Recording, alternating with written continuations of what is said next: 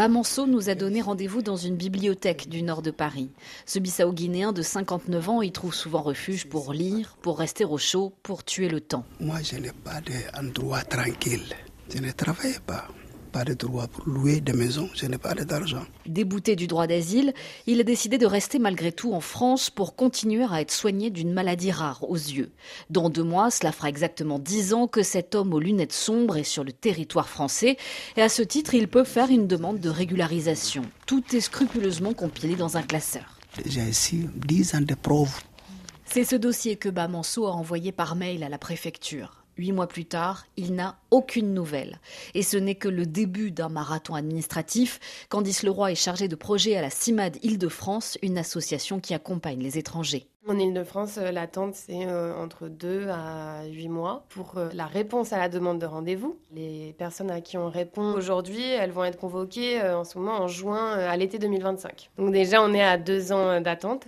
Et ensuite, elles attendent que leur dossier soit instruit un an à peu près pour les demandes d'admission exceptionnelle au séjour. Il n'y a pas de délai expressément prévu dans la loi. On souhaite justement que les tribunaux administratifs puissent, par la jurisprudence, donner des billes de délai euh, raisonnable, les préfectures seraient ensuite obligées euh, de respecter. Ce problème de délai n'est pas nouveau. Les associations l'observent depuis la suppression des files d'attente en préfecture et des guichets il y a une dizaine d'années, mais cela s'est empiré ces derniers mois. Une immense source de stress pour les demandeurs comme pour Bamanso. Quand il n'y a pas de réponse, c'est panique complètement.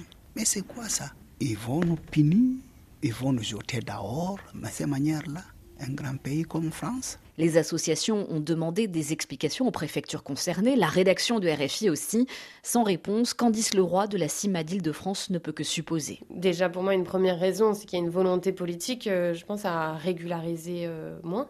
Euh, beaucoup moins qu'avant. Ensuite, je pense aussi qu'il y a beaucoup moins d'agents disponibles pour traiter des demandes. Et le fait d'avoir dématérialisé les démarches, ça allonge déjà le délai d'accès un rendez-vous. Bamanso fait partie de la centaine de sans-papiers à avoir saisi la justice. Moi, si j'ai trouvé un titre de séjour, ça changeait tout. À commencer par sa situation professionnelle, trop d'employeurs lui ont fermé la porte au nez faute de ce précieux sésame.